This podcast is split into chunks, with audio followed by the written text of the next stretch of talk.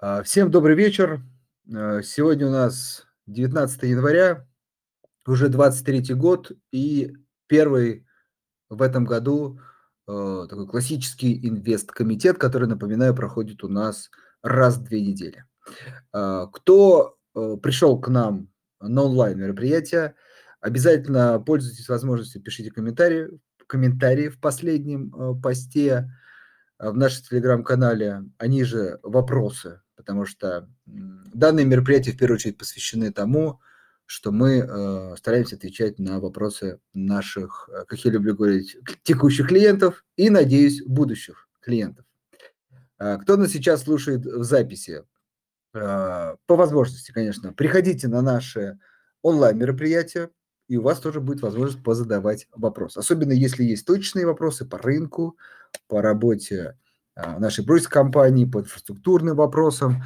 Милости просим, с удовольствием э, постараемся ответить. Ну, по крайней мере, э, что знаем. Так что э, сегодня такой же классический формат, поэтому ждем ваших вопросов.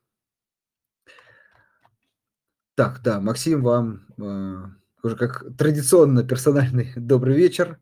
Видим ваши вопросы. Сейчас, собственно, с них начнем. Ну что, Дим, э, давай по сложившейся традиции быстренько пробегусь по рынкам, что интересного расскажу, а потом начнем с вопросов? Да, да, давай. Да, хорошо.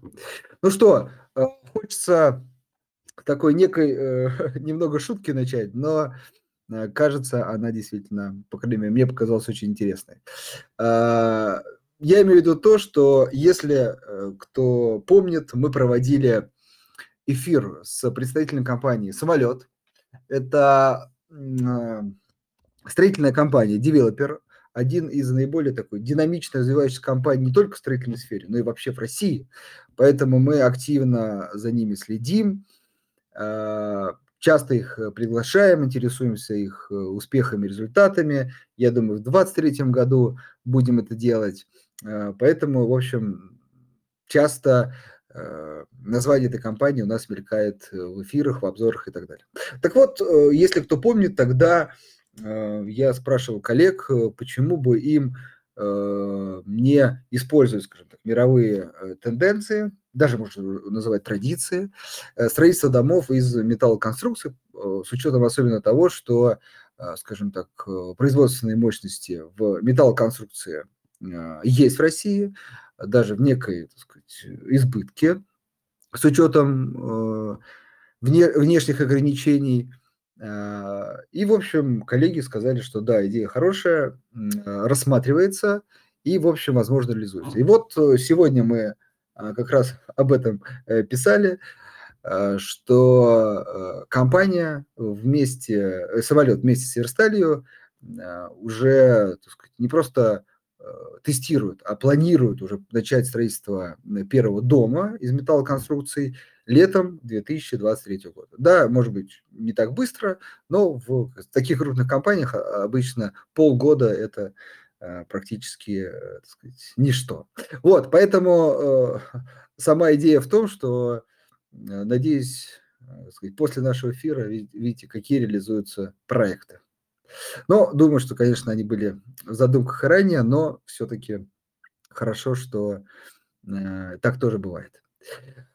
А, ну, а если теперь более серьезным вещам по поводу рынков, давайте начну, наверное, с нашего рынка, а, потому что, ну, честно говоря, тут особо пока сильных изменений нету, поэтому кратенько повторю нас, наш постоянный пока месседж. А, смотрим на дивидендные компании, смотрим на компании, которые платят дивиденды, которые планируют, надеемся, возобновить выплату дивидендов. И, в общем, вот в первую очередь э, наши, наши инвест, э, инвест-идеи именно в дивидендных компаниях в первую очередь сосредоточены. А, что касается самого роста рынка, то ну, пока выглядит э, то, что действительно без отсутствия каких-то серьезных новостей рынок замирает. Вот мы сейчас начинаем, может быть, в некой степени изучать рынок частного инвестора, как он себя ведет, насколько он волатилен, не волатилен. Вот пока не очень волатилен. А вот. Ну, посмотрим, как дальше будет. но все-таки, на мой взгляд, как только будут новости про дивиденду или, к сожалению, может быть, какую-то отмену дивидендов, сокращение дивидендов, то э, какая-то реакция на рынок все-таки придет. Но пока имеем, что имеем. Поэтому здесь наша цель, такая, ну не краткосрочная, а среднесрочная, 2500 по индексу МВБ, а более среднесрочная, долгосрочная – это все-таки дивиденды, а не рост курсовой стоимости. Рост курсовой стоимости как дополнительный бонус приятный а, для, так сказать, среднесрочных, долгосрочных инвесторов, которые готовы держать акции долго, а не исключительно покупать под дивиденды. В общем, как ни странно, на российском рынке все более-менее э, стабильно. А что касается... Что хотел добавить, что меня беспокоит, вот я уже не первый раз об этом говорю, это огромные обороты в неспецифических для этого бумагах. То есть э, периодически, знаешь, вот смотришь, и там по обороту Сбербанк догоняют там, бумаги, которые, мне кажется, рядовой инвестор и не слышал никогда. Ну, да, да, это, наверное, тоже имеет право. Я да, я к чему об этом говорю, что, мне кажется, для а, инвесторов частности особенно очень важно понимать, какой объем free float обращается в бумаге в терминах оборота за день, и избегать бумаг, у которых, ну, скажем так, если так грубо посчитать, капитал меняет своего владельца полностью несколько раз в течение дня. Такие бумаги, они потенциально несут очень большие риски. Обратите, пожалуйста, на это внимание. Хорошо, да, о рисках напомнили. Единственное, что скажу, мы э, вчера такое интересное э, пробное мероприятие проводили у нас в телеграм-канале. Еще раз напомню, кто нас слушает в записи и не в записи, и не подписан, обязательно подписывайтесь. Так вот, э, запустили некий такой опрос по поводу, какие темы э, интересуют наших э, подписчиков. Вот, кстати, одной из тем было как раз обзор э, рассмотрения, ну, скажем так, компаний второго, а может быть даже и третьего эшелона. Так что, думаю, знаешь, что с этим, что с чем это связано? С тем, что так называемые голубые фишки плюс-минус э, разобраны. Ну, тут сейчас рынок немножко российский сузился, да. Вот, много, как ни странно, даже, может быть, в избытке, в избытке про них информация.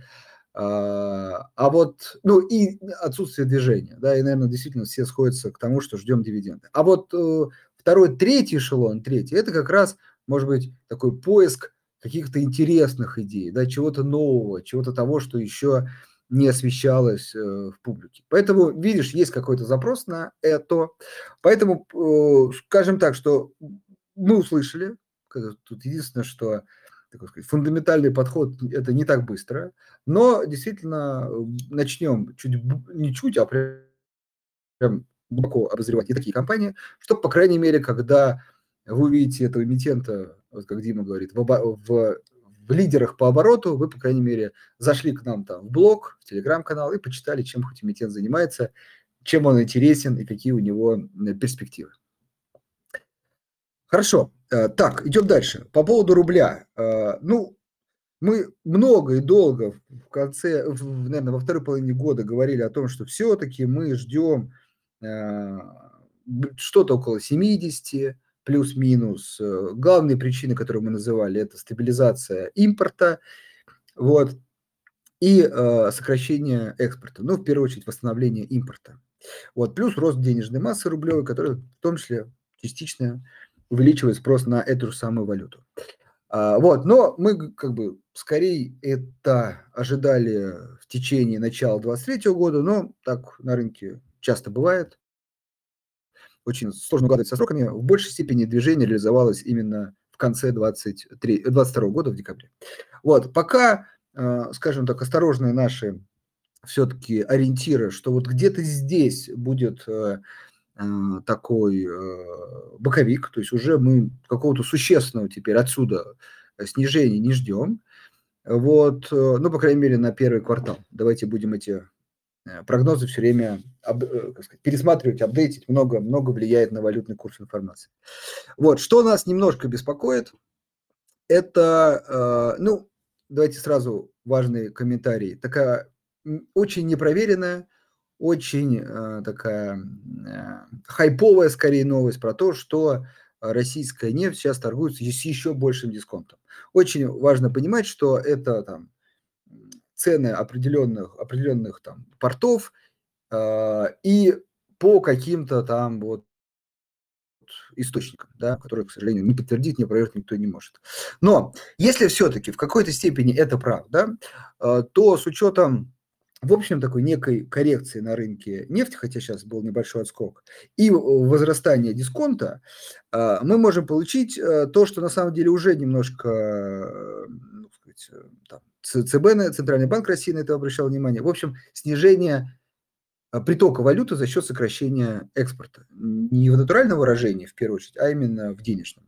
И вот если тенденция действительно будет сохраняться и такая будет более сильная, то, возможно, все-таки действительно мы можем увидеть и 75, то есть в ту сторону двинуться, ну, опять же, скорее там к весне, к середине года.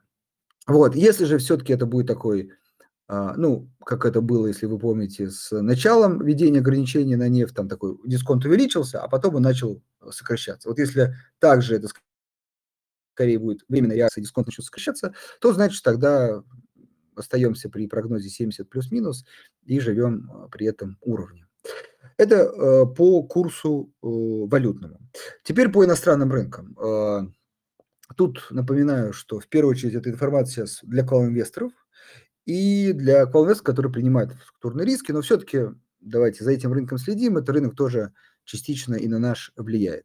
Там э, такой некий позитив, тоже много об этом говорили, что где-то вот должно быть замедление а, повышения ставок ФРС. Кстати, да, э, важная, самая важная информация. Вышла инфляция по США, 6,5% мы увидели. Это, как сказать, уже третья, э, третья как бы замедление инфляции. Все равно 6,5 цифра большая, но инфляция явно четко уже там, мало кого э, смущает, э, э, замедляется. И вот это главный оптимизм сейчас на американском рынке. Все достаточно сильно отросло. Вот, правда, конечно, до пиков еще далеко исторических, но все-таки там хороший путь проделан в эту сторону. Мы еще раз все равно упорно, скептически на это пока смотрим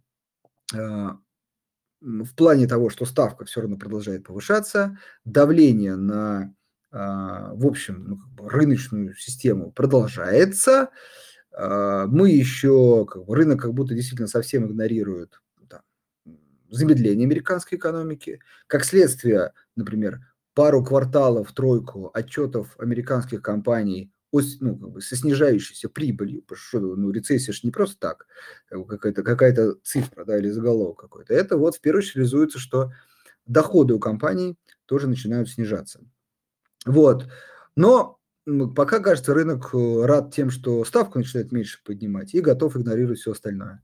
Вот. Но так как мы давно на рынке знаем, что эмоции вещь такая изменчивая, вот, и может качнуть в другую сторону. Фундаментально пока никаких предпосылок к какому-то там э, такому действительно обоснованному росту рынка мы не видим, в общем.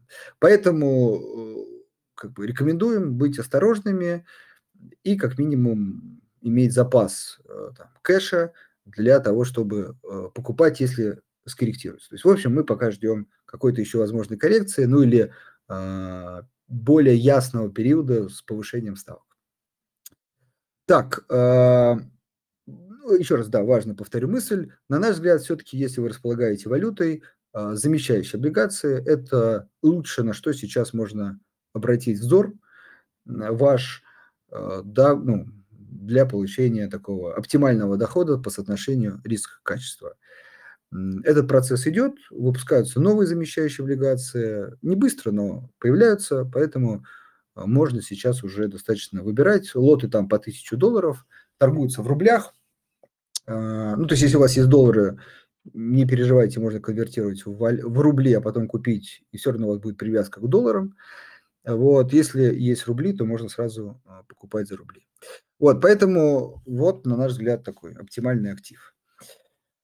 Э, последнее, что скажу по российским облигациям. Здесь э, тоже, как говорили э, в четвертом квартале 2022 года, ставку, мы пока не ждем такого серьезного изменения ставки Центрального банка Российской Федерации. Была новость, что инфляция, ну это нормальная история, в январе начала ускоряться, по крайней мере, недельные данные. Годовые все еще, кстати, замедляются. Вот, ну, это ускорение наверняка явно не способствует там, какому-то снижению ставок, но и росту тоже, наверное, не способствует, потому что январь всегда такой наиболее весомый вклад в годовую инфляцию вносит. Скорее, я думаю, ЦБ будет российский, если никаких шоков не будет, неизвестных историй. Февраль э, еще смотреть, ну а дальше, опять же, в зависимости от инфляции мы также будем смотреть. В общем, пока ставки, считаем, меняться не будут, ну и как следствие доходности на российском э, рынке облигаций тоже меняться не будут. В общем, тоже исходите из этого при принятии решений. Окей, по, всем вроде так, в общем, черт, в общем, рынком пробежался, теперь готовы отвечать на вопросы более точные или, может быть, э, что-то еще хотите обсудить, что я не затронул. Может быть, Дим, тебе еще слово, что то хочешь добавить? Да нет, я думаю, что в целом можем переходить к, ответу на вопрос. Хорошо. Тогда, э, уважаемые слушатели, еще раз призываю вопросы задавайте. Сегодня мы вот, оставшиеся 45 минут, иногда и больше, первую очередь посвятим этому э, время. Так, а, Аузан, да, э, вот Максим пишет про Аузан. Топ, кстати, кто пропустил, у нас выше в нашем телеграм-канале есть ссылка на запись. Обязательно послушайте. А, кстати, хочется прямо вот вспомнил, да, я поделиться самой важной мыслью. Ну, их там много было, а, вот, но одна из важных мыслей, которая я услышал а, по поводу того, что вот часто мы хотим трансформироваться, гораздо там быстро внедрять какие-то инновации э, в жизнь, но вот как показывает, я так понимаю, история, проверенная, да, экономистами, что быстрые изменения вредны. В том, что быстрые изменения приводит к каким-то таким существенным фундаментальным изменениям, которым культурно, да, много об этом говорили э, в этом подкасте, в этом эфире, да, не готовы люди. И тогда э, такое э, включается как бы сопротивление новому, да, то есть когда нового слишком много, да, наверное, так. Включается сопротивление, и это сопротивление э, останавливает вот это вот развитие, и даже наоборот, в какой степени такой регресс э, происходит. Такое Э, спрос на консерватизм. Вот. И это останавливает этот экономический рывок, развитие. Поэтому основная мысль – изменения должны быть не быстрые, то есть планомерные, поступательные, с действительно с изменением какого-то культурного восприятия тех экономических явлений, которые несут инновации. Я, а, вот, да. я согласен с Максимом, что там были некоторые такие оригинальные мысли, которые я не слышал у Александра Александровича, но э, для тех, кто не знаком, речь идет об Александре Александровиче Аузане, декане экономического факультета МГУ. Мы вчера во вторник приглашали его к нам на эфир, выложили запись, и есть э, серия его лекций, называется «Культурные коды экономики». Если кто не слушал, то для, так сказать, знакомства с материалом исключительно рекомендуем. Вот. Вот. Максим предлагает позвать еще Ричарда Таллера, Асвата Дамадарана и, э, и людей, так сказать, с радикальной позиции в эфире. Вот. Э, я думаю, что в текущих условиях это будет проблематично, хотя пора, мне кажется, уже выходить на международный Да, хорошо. А, следующий вопрос по поводу аналитики. Ну, а, Максим, а, смотрите, сейчас такой немножко в тупик меня поставили, поясню, потому что вроде я, я читаю, но вот авторы, такой вопрос, вот как это, знаете, дочитал, и, к сожалению, авторство как, как-то не дочитываешь. Поэтому, наверное, да. Это специфика нашей индустрии. У нас, у нас же очень деперсонализировано. То есть в основном читают дом, да, какой-нибудь. Ну, то есть кто-то выпускает, как институт, Газпромбанк, например, аналитику, а кто конкретно внутри там, Газпромбанка это сделал, уже как бы дело десятое. Поэтому ты запоминаешь, как правило, ну, юрлицо, но физическое лицо не запоминаешь, кто это делал. Да, я даже от тебя добавлю, я скорее, знаешь, запоминаю мысль и какие-то аргументы, которые есть в этом обзоре, читаю другой, третий, это как э, разные голоса, да, если так можно выразиться, вот, и дальше, ну, такой некий диалог а, там, с самим собой, с, со своими взглядами, с коллегами, которые у нас работают, и вот формируется какой-то наш взгляд. Поэтому неправильно сказать, что не читаю, точно читаю, но вот, наверное, коллег назвать сложно, к сожалению. Может быть, действительно надо исправляться и как минимум запоминать и звать в эфир и обсуждать, потому что это тоже очень интересно. Так, э, ну, мост, стандартный вопрос. Э, ну, Хорошо, прокомментировал эту историю про взаимные блокировки. Что еще раз? Я говорю, ты хочешь, чтобы я это как-то прокомментировал? Нет, Давай. я просто э, честно сейчас задумался по поводу confirmation bias, что имеется, про следующий вопрос. Ну, про мост, ну, скажешь?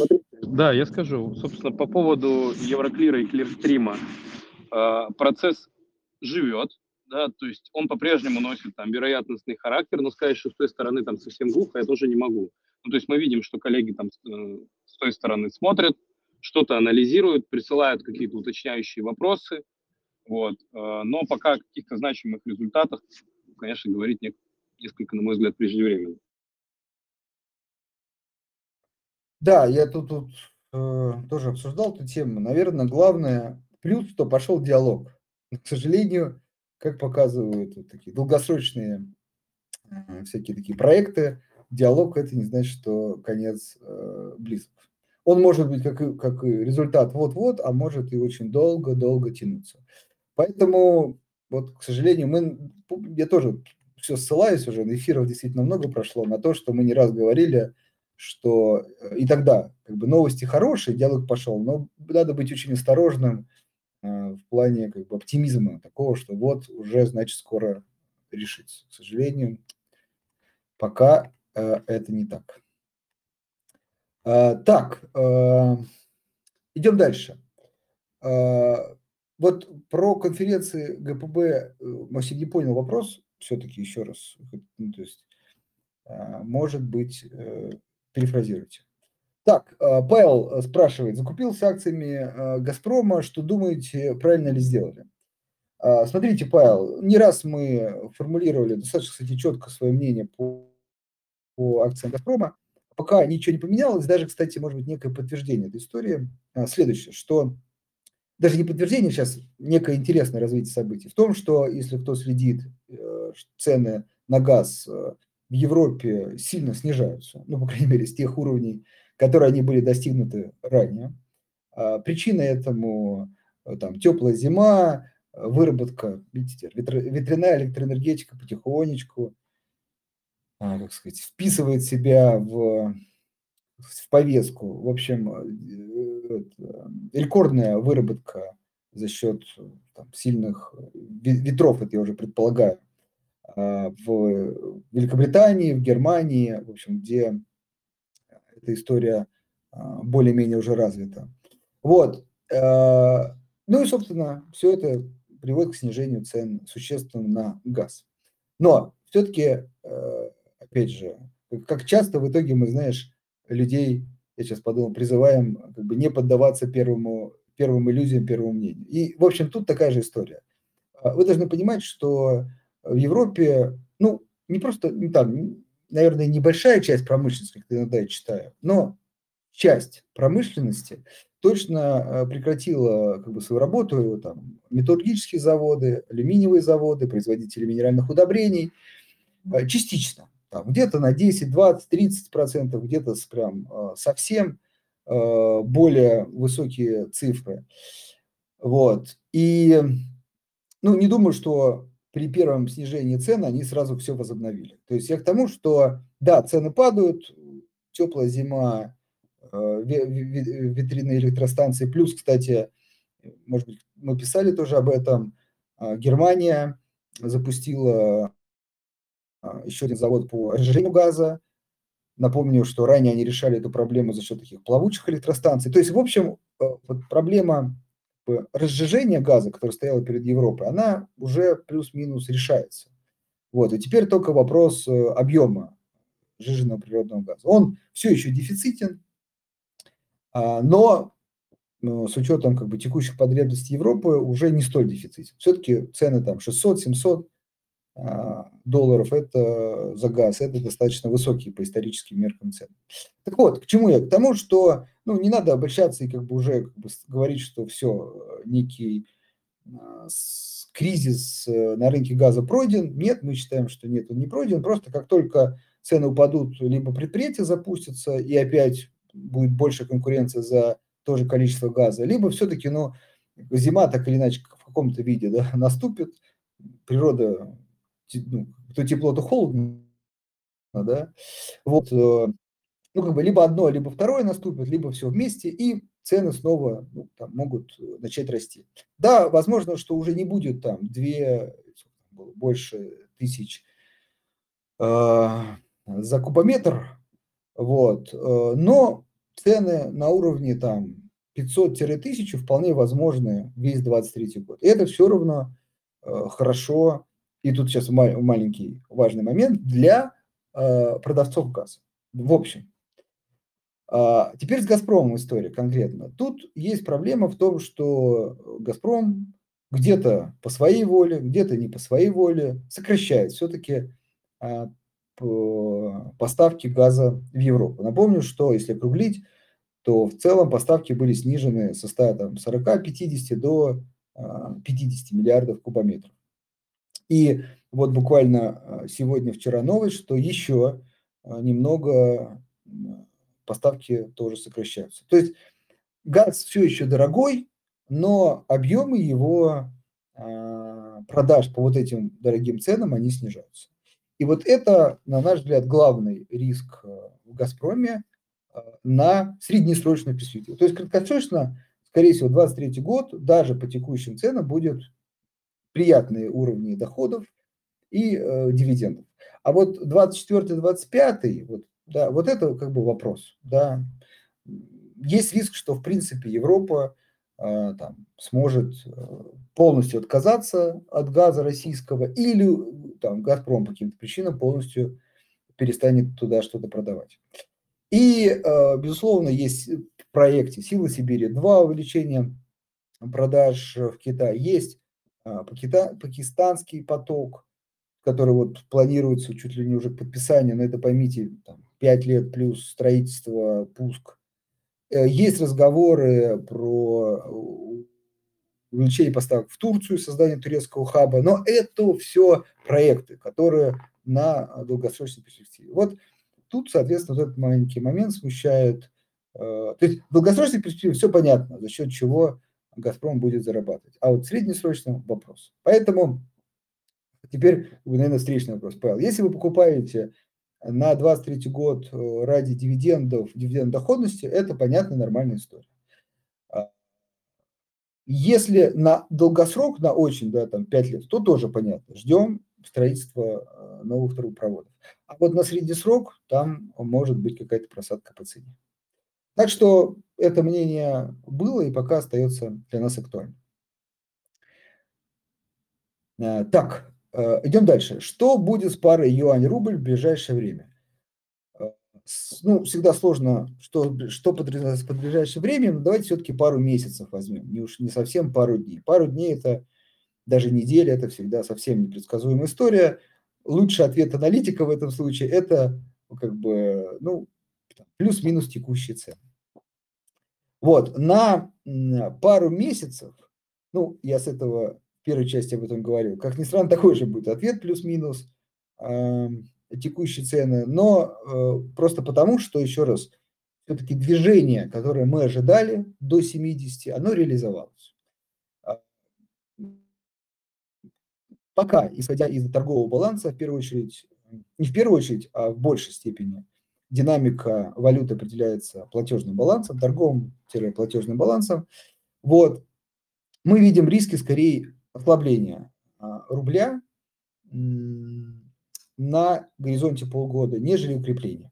Если же эти риски не реализуются и нефть вот восстановится, а мы на самом деле на это рассчитываем, Китай все-таки открывается, пусть и там такой всплеск заболеваемости, и в итоге реальное открытие чуть-чуть затягивается, но думаю, что если Китай не повернет обратно, то все будет, что называется. Вот, в общем, цены на нефть восстановятся, даже несмотря на там страх мировой рецессии, и дисконт э, сократится, и, в общем, потоки валюты снова,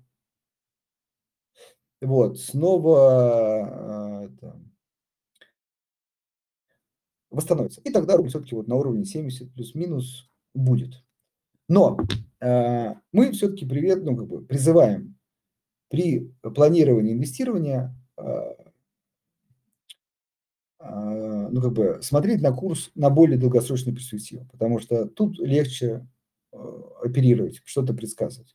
Тут все просто. Так как все-таки в рублевой зоне инфляция выше, чем, э, там, например, если вы спрашиваете к юаню, да, чем в Китае, да, то, соответственно, это в долгосрочно, конечно, приводит к ослаблению этой валюты. Поэтому в ближайшее время, отвечая теперь вот на такой ваш вопрос э, более коротко, скорее на текущих уровнях, в долгосрочном скорее ослабление, ну, мы считаем, ослабление рубля к юаню. Так, давай так. дальше. Чуть-чуть. Да, да, да, хорошо. А что ждать от Новотека Лукойла, стоит держать ваше мнение, спасибо. Вот тут наше мнение э, более понятное. Э, ну, ответ «да». Э, это компании, входящие, так называемые, в наш модельный портфель. Немного нюансов. Новотек, ну, давайте так, Лукойл прям совсем хорошая история в плане того, что был риск там национализации э, заводов в Италии, вроде договорились, продают. Вот, сейчас, э, кажется, в Болгарии, да, еще э, завод. Там пока он функционирует, вроде и, и как бы и, продавать не планируют. Хотя, кстати, был, был и тоже на эту тему какая-то статья. Но, в общем, там нету каких-то таких посылок пока, по крайней мере, его приватизируют. В общем, Потихонечку Лукойл продает именно иностранные активы, что очень хорошо. На российском рынке, тут скорее Лукойл, как и все другие нефтяные российские компании, а, пока добыча на том же уровне, рынки сбыта находят, хоть и с дисконтами, но, в общем, текущие цены, на наш взгляд, эти все риски в себя включают, поэтому по текущим, это важно, по текущим ценам и с учетом этих рисков Лукойл нам нравится, ждем дивидендов. Причем Лукойл кстати, решил проблему в конце года с возможностью платить дивиденды, так что там дорога открыта, ждем дивиденды. Новотек. Э, Новотек все-таки дороже оценивается, чем Лукойл по мультипликаторам, но там фактор риска – это э, достраивание Arctic SPG-2, Arctic, ну, Arctic SPG, да, вот, и в 23 году. Или все-таки это будет 24 Или такой самый ужасный риск не смогут технологически достроить. При том, что а, Новотек вместе с Росатомом говорили о том, что они запускают э, или уже там запустили а, ну, проектирование и возможность производить именно крупные, крупные такие, крупногабаритные установки по сжижению газа. Собственно, заниматься импортозамещением. Вот. Но понятно, что это больше времени займет, чем год-два. Так что э, здесь пока вся информация, которая поступает, говорит, что скорее Новотек действительно сможет реализовать свои проекты и даже уже закладывает базу под реализацией новых проектов. Кстати, не только для себя. Я думаю, и «Газпром», и другие компании, которые захотят строить СПГ в России, с удовольствием воспользуются продукции уже вот этого совместного предприятия Новотека и Росатома. Поэтому здесь э, и там, и там мы считаем, что компания интересна. Но еще раз, классическая оговорка, не индивидуальная ценная рекомендация, каждый должен изучить эти компании, принять, осознать эти риски, принять и уже потом инвестировать. Так, э, вот вопросы, кстати, по, по приложению подъехали. От Азата, да, если я правильно, извиняюсь, произношу. Так, э, приложение. Когда будет обновление на iOS? Э, когда поправят ошибку с доходностью по евробандам? Э, спасибо заранее. По iOS, ну, у нас сложная история с обновлением, к сожалению. Вот, я напомню, так сказать, для ценителей, что компания само юридическое лицо называется Ньютон Инвестиции, и что-то мне подсказывает, что в Apple Store можно поискать таким образом. А, вот. А, с точки зрения доходности по евробандам, я, честно, сейчас не сориентируюсь по срокам вывода этого проекта на бой, но скажу так, что с точки зрения, да, вот платформы именно iOS, скорость проверки приложений на их стороне, скорость вывода в продакшн, она очень сильно упала. Вот, надеюсь, что мы сможем это э, к концу января все-таки поправить. Посмотрим. А, так, вопрос от Светланы. А, подскажите, пожалуйста, что делать с акциями детского мира? Если оставить, что с ними будет после ухода с биржи? Что бы вы посоветовали? Хороший вопрос. Ну, дело в том, что всегда перед тем, как э, компания из э, публичной становится частной, проходит процедура сначала добровольная оферта, а потом и оферта принудительная. То есть в конечном итоге э, вместо ценных бумаг у вас появятся деньги, которые, соответственно, будут рассчитаны исходя из той цены, по которой будет происходить принудительная оферта. Вот. Принудительная оферта, цена, вот я честно скажу, сейчас после последних нововведений, боюсь ошибиться, Э, с расчета раньше было по 6 месяцам средневзвешенного курса. Как сейчас дела обстоят, эм, затрудняюсь. Надо, все, хочу эту тему до нее добраться, но все руки не доходят. Да, ну, я тут, да, соглашусь, что тут вопрос, э, наверное, там, э, вашей возможности долгосрочного там, желания владения. Ну или там возможность какого-то принудительного, правда, может быть, выкупа, тогда уже без вариантов. Так.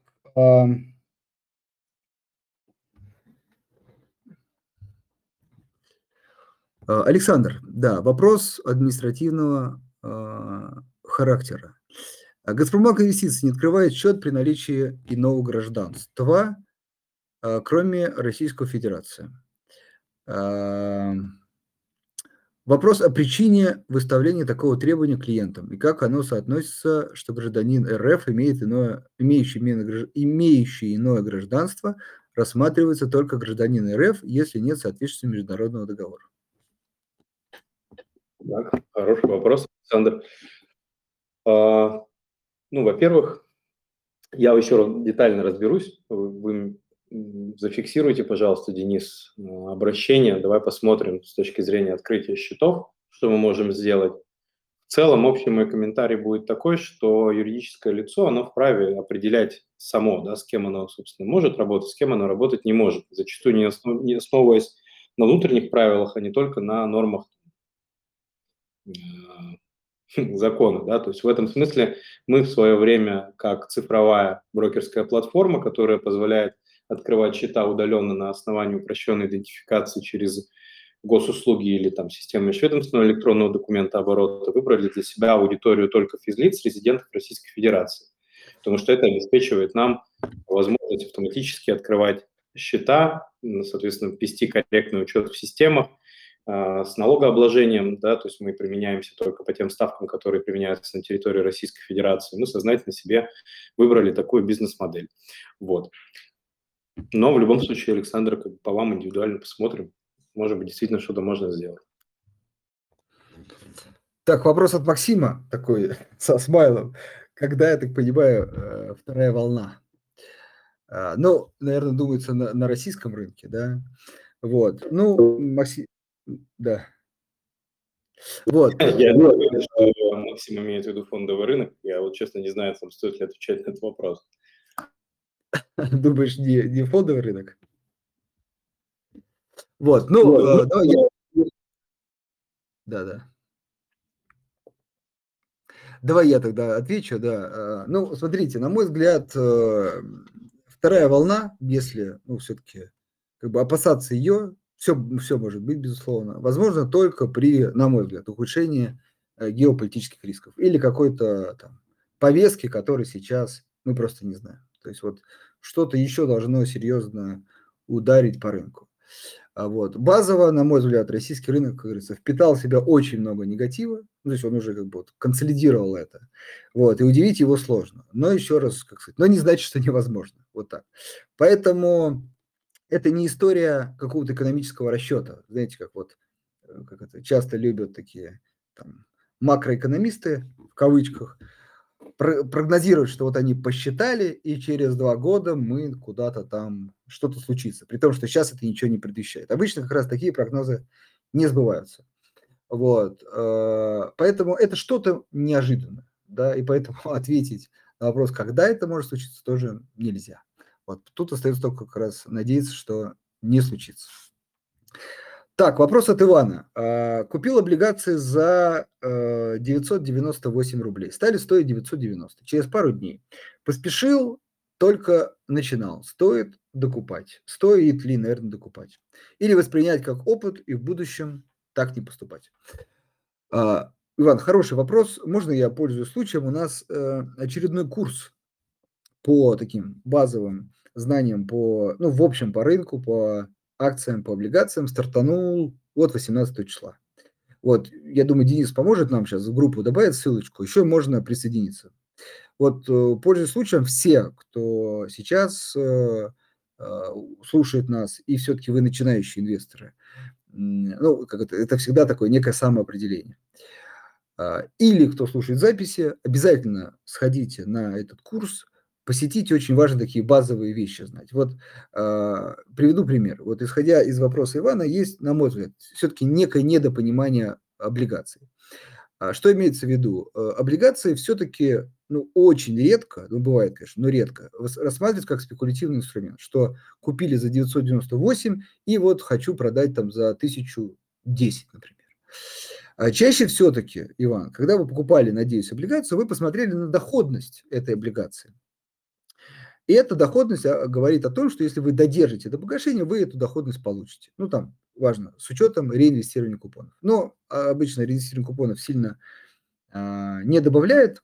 Для упрощения можно ориентироваться, что вот эту доходность может, вы получите, если додержите до погашения. А, и поэтому инвестор чаще всего в облигациях должен исходить из того, что смотрит на облигацию, вернее, на доходность, а, на эмитента и на срок – на какой вот, когда будет гаситься. И по факту это как некий аналог депозита, что вы как бы даете в долг этому эмитенту на такой-то срок под такой-то процент. Если вас этот процент устраивает, вы смотрите, какая цена э, стоит напротив этого процента в стакане, вот, э, и покупаете.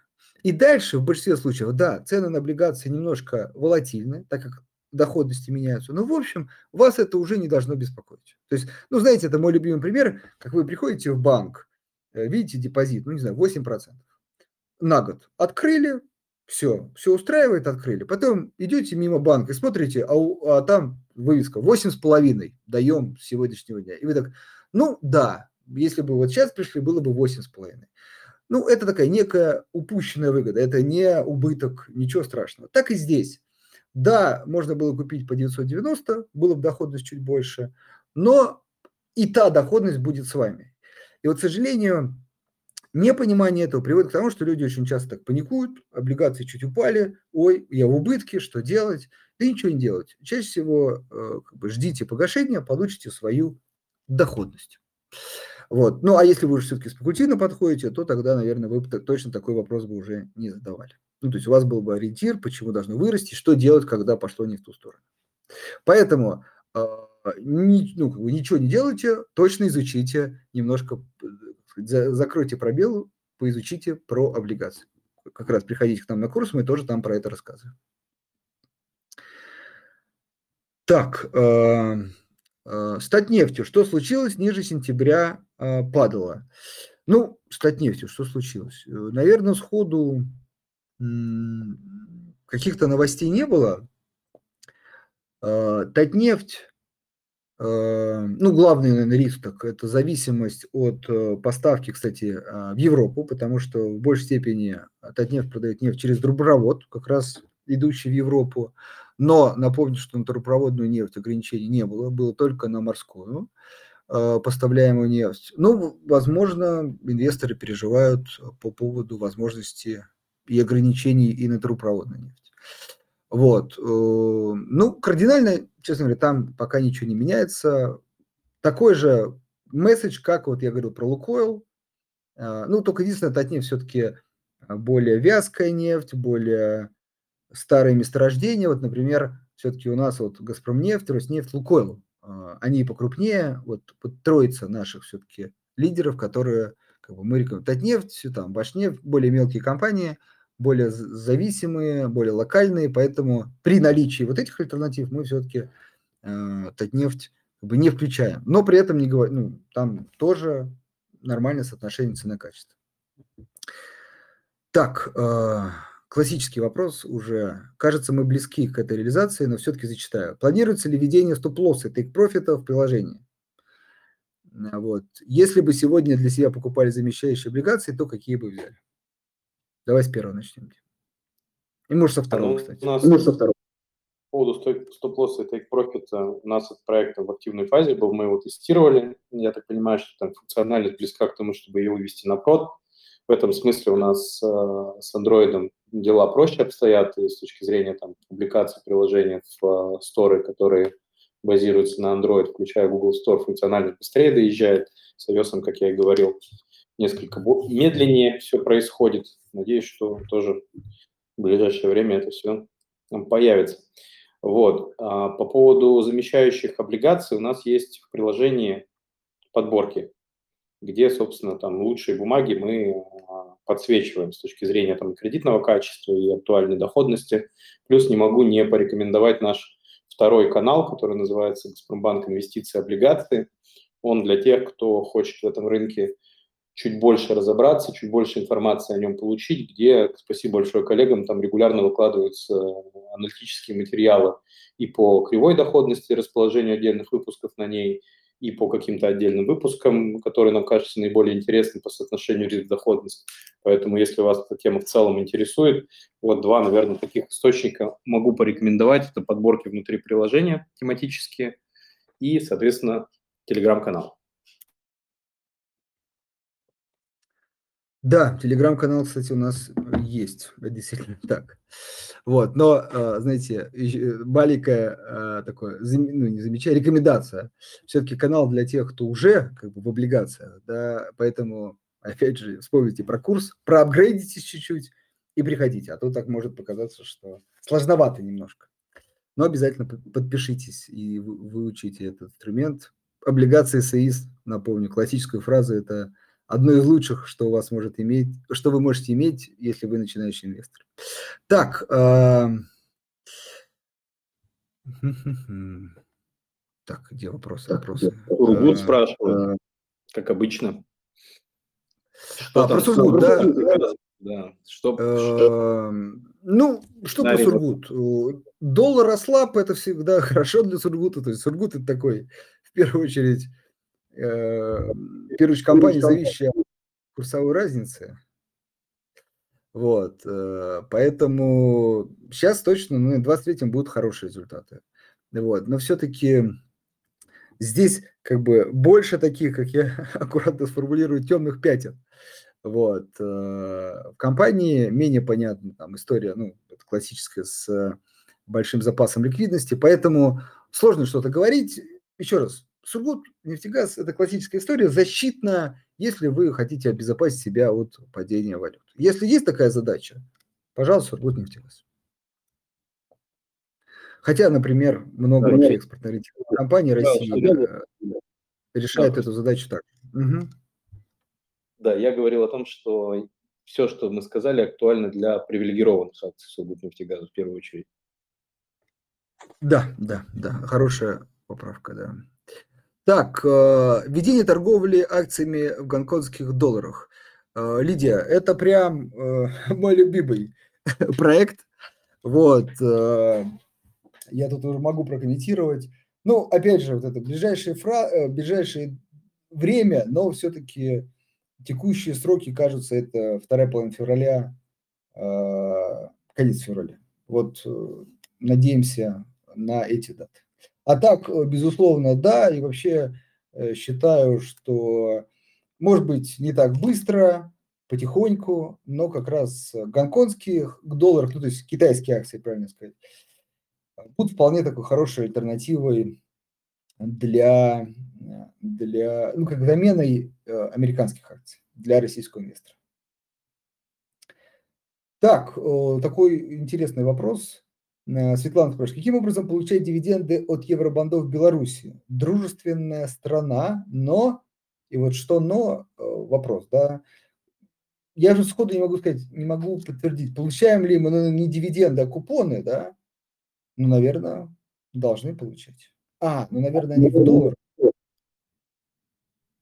Там есть ряд нюансов, да, именно с точки зрения, особенно там приобретения. Эти бумаги пользуются спросом у определенной категории инвесторов там, с понятным уровнем риска. В чем нюанс? Да? Нюанс в том, что когда э, бумаги приобретаются на внешних контурах под замещение, если с э, российскими евробандами и евробандами российских компаний более-менее процесс там уже как-то устаканился, отладился, они замещаются, купоны приходят в рублях, то э, с облигациями Беларуси такой как бы четкости пока нет, мы ее тоже ждем с точки зрения того, как будет происходить этот процесс, потому что это все-таки другая инфраструктура, чуть другой финансовый рынок, в этом смысле как бы там рисков, на мой взгляд, больше, ну и, собственно, и доходность это отражает.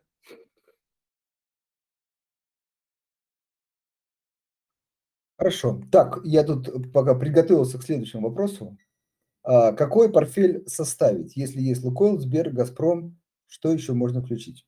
Так, сразу не индивидуальные инвестиционные рекомендации. Во-первых, э, кстати, да, э, индивидуальные рекомендации вы можете получить. Все-таки хочется еще раз э, ну, возможность там, пройти профилирование или, давайте, про инвест-идеи, да, в первую очередь. Скажем, они есть в приложении, и там есть компании, которые, например, вы не назвали э, в списке. Плюс анонсируем, что скоро у нас такие появятся два модельных портфеля дивидендная история на 23 год и компании роста тоже на 23 год. И, кстати, портфель облигаций такой сбалансированный тоже на 23 год. Все в приложении будет, будем отслеживать, будем в первую очередь освещать эти портфели, так что следите за этим. Теперь ответ на ваш вопрос. Наверное, Э, чтобы еще можно было бы порекомендовать рассмотреть, это Сбербанк, надеемся, возврат к дивидендов, к дивидендам. Это... Да. Там, да, что? Сбербанк, Сбербанк упомянули, он в портфеле, так понимаю, есть. А, какой свой портфель составить? Есть и Лукойл, а, и Сбер, да, пардон, да, Сбербанк и Газпром, все понятно. Ну, тогда отлично, что есть Сбербанк. Вот, наверное, к Лукойлу можно добавить Росне, Роснефть. Вот, Газпромнефть, э, кстати, немножко скорректировалась, была лучше рынка, сейчас скорректировалась, поэтому теперь тоже, тоже можно. Вот, э, Алроса, надеемся, возврат к дивидендам. А, Черкизова, из таких небольших компаний ННТП, обратите внимание, а, Нижнекамск привилегированный. А, дальше, если депозитарные на расписке, те, которые вот есть одна мать и дитя, особенно нам нравится, потому что там высокая вероятность э, переезда в Россию уже практически там реализуется этот проект, поэтому э, эта компания, на наш взгляд, тоже заслуживает внимания. Ну вот, это то, что как бы вот э, с большей уверенностью. Теперь могу две компании назвать, которые, э, ну, как сказать, так аккуратненько мы формулируем, можно наращивать. То есть не сразу вот прям, а потихонечку смотреть, покупать, в общем, следить. Это, безусловно, поле золота, много об этом говорили. Кстати, золото э, так неплохо отросло, но, опять же, все-таки мы пока не сильно выдушевляемся, пока ставка растет, ФРС, ну, осторожничаем, скажем так. Вот. Ну и Сигежа э, с учетом именно уже такого существенного падения. Там все равно будет не очень хороший отчет за 2023 год. Мы переживаем, как на это рынок отреагирует. Вот. Но если вы к этому готовы и у вас будет возможность дозакупиться, ну как бы всегда, вот особенно в полисе и в Сигеже, или Сигеже, да, а, нужно как бы, го, ну, как бы быть готовым к еще коррекции, какой-то такой дозакупки, а, а, при какой-то еще одной коррекции. Вот. И, наверное, из таких компаний роста, прям вот, где хочется, если вот подзаработать, вот, ну, как бы сейчас, вернее, получить именно курсовую разницу, а не только дивиденды, да, то это, конечно, вот Инарктика, а, бывшая русская культура, и, наверное, самолет назовем, мы сегодня про него говорили, очень сильно противоречивая история, а, поэтому называю в самом конце. Все-таки рынок недвижимости сейчас заходит на очень сложный период, но кажется, что вот в первую очередь самолет может, знаете, как за счет более слабых игроков, как ни странно, а, даже продемонстрировать, ну, то есть, скорее всего, продемонстрирует рост даже в этом, в этом э, сложном рынке. Но вот есть сомнение, что тот рост, на который все рассчитывают, потому что там заложены очень такие амбициозные планы по компании. Вот, поэтому вот самолет, наверное, такой самый противоречивый, рискованный вложение, но тоже вполне возможно. А, ну и, наверное, Яндекс совсем отдельная история, но там очень много неизвестных историй. Я бы так сформулировал. Если вы их изучите, почитаете, поймете, ну там вот грядет, не грядет разделение бизнеса, переезд, не переезд, как, что, никто не знает, но сам бизнес очень, очень классный, да, вот, и особенно по текущим ценам. Если все эти риски принимаете, то на эту компанию тоже стоит обратить внимание. Вот, ну, так сказать, практически полный список того, что мы сейчас э, рекомендуем. Не является индивидуальной инвестиционной рекомендацией. Да, да. да. Наверное, э, еще хочется сказать про Норникель, вот, но Норникель тоже тут много надо говориться. Почитайте обзор. Э, может быть, 23 год не очень хороший для компании, там меняется див-политика, и тоже инвесторы могут, э, ну, много дивидендчиков, так называемых, и любой пересмотр див-политики, даже если это как бы улучшает долгосрочные перспективы компании, все равно рынком воспринимается как такой существенный негатив. И так как э, соглашение с Алдросой закончилось, а нового нам не объявили, то ну, какой такой некий вакуум. Ну, наверняка в какой-то момент Норникель объявит дивидендную политику, и думаю, что она будет все-таки похуже, чем предыдущая. И вот, э, вот как будет реакция, посмотрим. Если э, бурное, например, снижение, вот тогда, наоборот, отличное время будет для покупки. Если же не будет реакции, но уже будет какая-то ясность, то тоже хорошее время. Вот поэтому здесь вот мы именно по этому поводу переживаем. И, наверное, так сказать, массово, очень аккуратны в рекомендации этой компании. Хотя на самом деле в долгосрочке нам этот бизнес очень нравится. С учетом зеленого перехода и необходимости в никеле во всем мире. Электромобили. Кстати, э, еще хочется сказать, э, мы тут тоже писали пост, если кто-то пропустил, э, в Китае, дай бог мне память, все-таки 18 или 19 процентов, представляете, уже доля электромобилей. В Европе что-то около 11. Ну, то есть уже цифры не 1, 2, 3, 4 процента, да, вот, а в каждом из них стоит аккумулятор, а в каждом аккумуляторе много никеля, вот. Так что вот он очень важный драйвер роста. Так, э, идем дальше, да? Ну, тут вопрос про металлургов традиционный. Вот начали с этого, знаешь, какая-то диалектическая петля.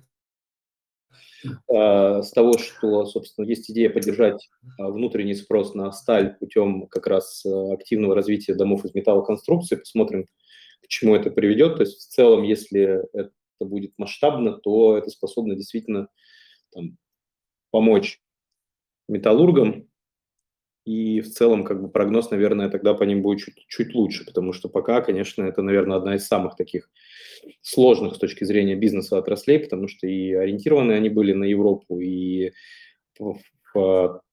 перестраивать логистику сложно, и в целом азиатский рынок по стали, он конкурентный весьма. То есть пока вот смотрим. Да, э, добавлю от себя, вот тут прям пересматривали еще раз металлургов, и все-таки ну, э, как бы очень много вопросов. То есть вот как, как, какие будут продажи, какая будет маржа у этих продаж, какие будут издержки. В общем, вот еще раз взглянули, и все равно пока все-таки список не включили. И второе хочется добавить все-таки, да, вот про строительство это хорошая история, но справедливости ради, это будет очень долгий процесс. То есть я не думаю, что там какой-то бум грозит, ну, прям, знаете, там, в 24-м, 25-м, не знаю, хотя бы 30-40 процентов домов будет сразу из металлоконструкции. А, это на самом деле некий плюс и минус, но скорее плюс. А, в крупных секторах сформированных тенденции очень такие медленные. Плюс в том, что отсюда легче предсказывать. То есть не так, что, не знаю, был, был, был там Северсталь, потом бац, не стало Северстали. Вдруг как бы проиграла конкуренцию. Нет, а, крупные компании так и останутся с нами. Вот. Но минус этого в том, что как бы изменения тоже реализуются очень не быстро. Вот, поэтому это безусловно плюс, но пока проблем там многовато и неопределенности тоже много. Так, э, ну, про э, гонконгские акции прокомментировали, э, они же китайские. Как будем преодолевать эмбарго в феврале? Ну, имеется в виду на продажу э, уже это, нефтепродуктов, в первую очередь дизельного топлива. Ну, хочется сказать так же, как и э, эмбарго и запрет на нефть. Да, согласен. Э, знаешь, это, э, вот это, ну, как говорится, я надеюсь, это не, не раскроет чьи-то карты, но уж точно, я думаю. Но вот это как бы российская индийская нефть, новый такой сорт, в кавычках, да, вот и так, может быть, такой же какой-то дизель появится. Вот, поэтому... Шутки шутками, да, но есть такая товарно-сырьевая биржа, СПБ МТСБ называется, Санкт-Петербургская товарно-сырьевая биржа, и там цены на нефтепродукты, они демонстрируют, ну, достаточно серьезную негативную динамику, вот, э, там минимум по отдельным выпускам там за 7 лет, то есть в целом, конечно, ну, приятного мало, будем объективны, может ли это сказаться в лучшую сторону на ценах на э, нефтепродукты в России? Я надеюсь, хоть такой плюс можно из этой ситуации выжить. А так, в целом, конечно, и логистически это становится сложнее, и дисконты, скорее всего, будут э, больше, чем сейчас мы видим. То есть, в целом, конечно, это так ну, негативная новость. Не-не, это, да, давайте, Иисус, это точно негативная, конечно, новость, и точно дисконты. Тут весь вопрос как бы остановит ли это ну, продажи. Вот кажется, что нет, нет. Да, а вот дисконты, то есть нам придется, да, кому-то продать ее теперь э, подешевле и доставить подороже, да, за счет Это правда, это безусловно. В общем, конечно, это все негатив. Вот, просто как бы, ну, наш некий такой, может быть, легкий оптимистический тон, что, поймите, и цены на российские акции, э, много чего из этого учитывают. Они явно не, там, не на хаях. Вот. Ну, в общем, тоже, да, продолжение неприятных изменений. А, что думаете по поводу Сбербанка? Ну, я тут в одном мероприятии участвовал, а, и, и там ну, до Нового года, и там вот просто хороший показатель. Я чуть позже пришел, и мне говорят, какие компании вы считаете привлекательным, только, пожалуйста, не называйте Сбербанк. Вот, потому что уже все как бы назвали, вот, э, всем все понятно. Вот, ну, тут просто очень очевидная история. Да? Я, я, я подумал, что, наверное, уже в рекордов Гиннесса надо по размеру аналитического покрытия а, голубых фишек в РФ. Я думаю, что на них сейчас удельно сфокусировано больше всего аналитиков на одну акцию. Да, да, да, это, это точно, да. Вот, э, так вот, э, ну и сам банк э, предоставил, ну, приоткрыл, скажем так, информацию, все очень хорошо в декабре, и с ноября тоже прибыль, и в декабре вообще историческая прибыль. То есть, в общем, как, бы, как это, классический банк, начислили резервов, вот, ну, частично из них, конечно, реально будет списано, то есть, вот, как бы, волна неких э, проблем пройдена, ну, это, конечно, э, не отменяет вопроса Максима Смайла, да, про возможную вторую волну, вот, но все-таки на текущий момент, при текущей как бы, информация.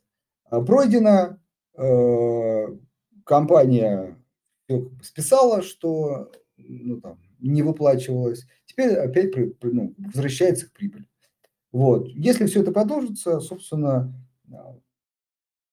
23 год э, может быть, ну, может быть, не рекорды по прибыли, но близкий к этим уровням, ну, то есть там 800, 900, может быть, триллион рублей, но а ценник на акцию вы видите, да, немножко сказать, мягко говоря, ниже, чем был до этого. Хотя и до этого Сбербанк не был дорогой компанией. Вот. Единственное, что с дивидендами, вот тут, наверное, я хотел э, договорить, может быть так ситуация сложится, что Сбербанк не будет спешить и заплатит дивиденды аж в 2024 году по итогам 2023. Вот это вот, ну, может быть, чуть-чуть неприятный фактор для тех, кто, может быть, ждет 2023. Но все-таки, может быть, и какой-то по итогам 23 что-то можно распределить, 22 и можно как-то там промежуточные тоже заплатить. Просто имейте в виду это. Так, э, э, про приложение, ой, про обучающий курс, вот я вижу, скинули, отлично. Так, ну, давай добьем быстренько. А, в приложении удобные рекомендации по акциям облигациям. Как поддерживается актуальность? Э, специально обученными людьми. Вот, кстати, хочется еще добавить... Как бы я бы так сказал еще. Да. Вот, про облигации, что а, ну, это как бы давняя моя мечта, вот, чтобы у брокера такое было, да, поэтому пришлось реализовать у нас. Вот, это, ну, вот кто раскушает, тот, конечно, я думаю, и сам оценит, и знаком расскажет по поводу того, что мы подобрали для вас вот огромного списка облигаций, классические облигации с фиксированным купоном, с там, не плавающие, но с фиксированным купоном, без амортизации – отобрали по э, риск-профилю, два риск-профиля, надежный и средний риск. И, в общем, вам остается только выбрать срок, на который хотите вложиться, и выбрать облигацию. На мой взгляд, очень удобно, поэтому пользуйтесь. Так, э, как можно записаться на курс? По ссылке перейдите, я думаю, там, э, ну, там даже можно прям сразу начать, там даже не обязательно регистрировать. Не, не, не обязательно, там нет регистрации, просто я сейчас точно не помню просто, какую кнопку нажимаете, но, в общем, я думаю, должно быть все актуально. Опять же, Денис, если, если можешь, Елене подскажи. Так, кто из голубых фишек будет лучше, э, да, сегодня Максим тренирует нас иностранными словами, от, от perform, то есть, ну, короче, лучше рынка э, быть, кроме Сбера, тут какой-то неадекватный консенсус традиционно. Да?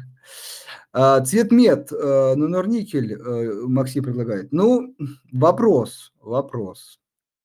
Не знаю. А, тут надо, знаете, мы как бы ставим в общем на восстановление рынка в целом, а вы как бы говорите еще, а кто еще лучше этого рынка будет? Ну вот все-таки, э, ладно, Сбербанк не называем, Алроса я еще хочу сказать, тоже никто, ну как бы нет дивидендов. Вот сам факт объявления дивидендов, ну если они будут, риск все-таки остается, да, а, вот, наверное, э, кто может, да, в первую очередь. Вот так вот прям. Ну, если брать из, из голубых фишек. Все остальные, я думаю, плюс-минус, собственно, сам рынок и будут определять. А, прогноз по металлургам, ну, да ну, давайте так, аккуратно сформулирую. Доходы будут на уровне 70, так, широко, широко пошире возьму, 60-80% от уровня там 19-20 года. По крайней мере, вот наши модельки, наши прогнозы, они вот такие. Ну, а дальше, то есть это неплохие результаты, вот, но это такой базовый наш прогноз. То есть, может быть, просто быть и хуже. Ладно, вопрос так, Максима. Так. Обычно такой очень, да. очень не для, мне кажется, аудитории. А, ну, смысл вопроса следующий, что э, стоит ли, как, как это называется, да, заниматься бутиковым wealth management для других клиентов, если есть возможность жить со своего капитала. Как смотрим на индустрию консалтинга за рубежом, да, ну, про российские деньги речь идет.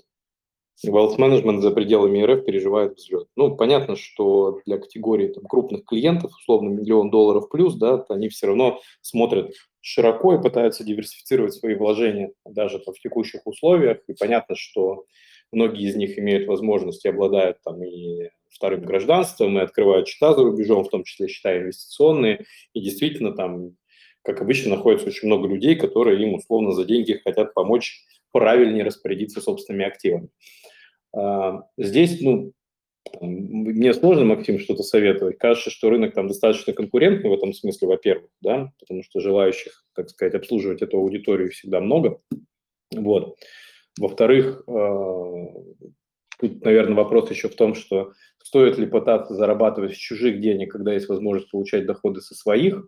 Мне кажется, тут это вопрос к самому себе скорее, чем к нам. Сложно сказать. Ты что думаешь, Андрей? А, да, ну, я, так сказать, нет, наверное, то есть индустрия, безусловно, имеет право на существование, как минимум того, что а, ну, все-таки предполагается что, что предполагается то, что есть люди, которые профессионально этим занимаются. Вот.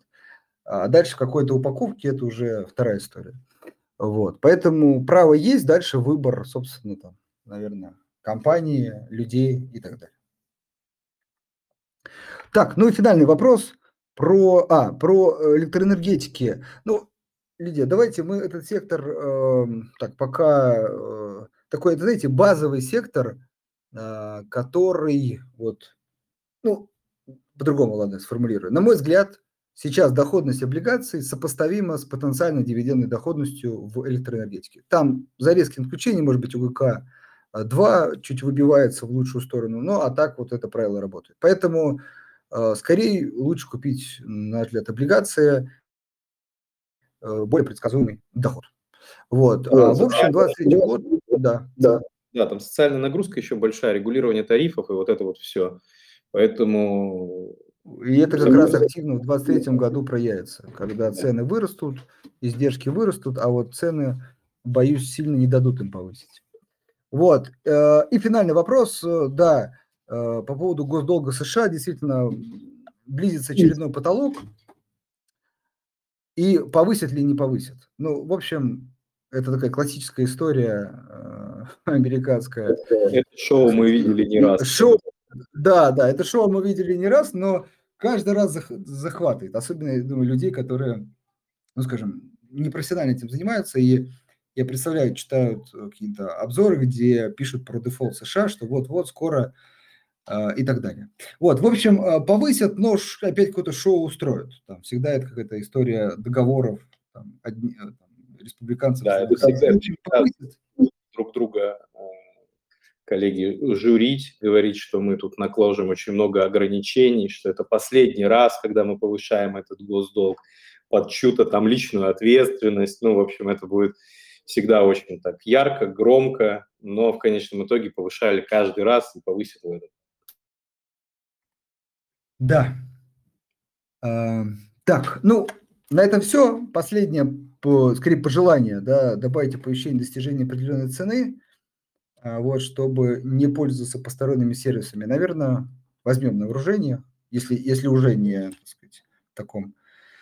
Я уверен, что это оно у нас есть. В любом случае, я вот тут просто смотрел как бы инициативы по развитию приложения, там есть все. Ну, то есть я не нашел ни одной своей идеи, которую коллеги туда не положили. Вопрос исключительно в ресурсах, наверное, и в сроках, да, то есть все равно мы как бизнес, мы приоритизируем задачи, а, ресурсы у нас ограничены, хоть они и большие. И э, в этом смысле мы определяем последовательность, исходя там, из э, востребованности сервисов, экономики процесса. То есть понятно, что до каких-то задач мы добираемся быстрее, до каких-то чуть медленнее. Но совершенно точно мы это обязательно учтем и попробуем реализовать.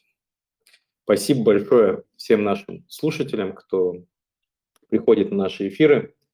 Пожелаю вам всего самого лучшего. Всего доброго. До свидания. Да, спасибо. До свидания.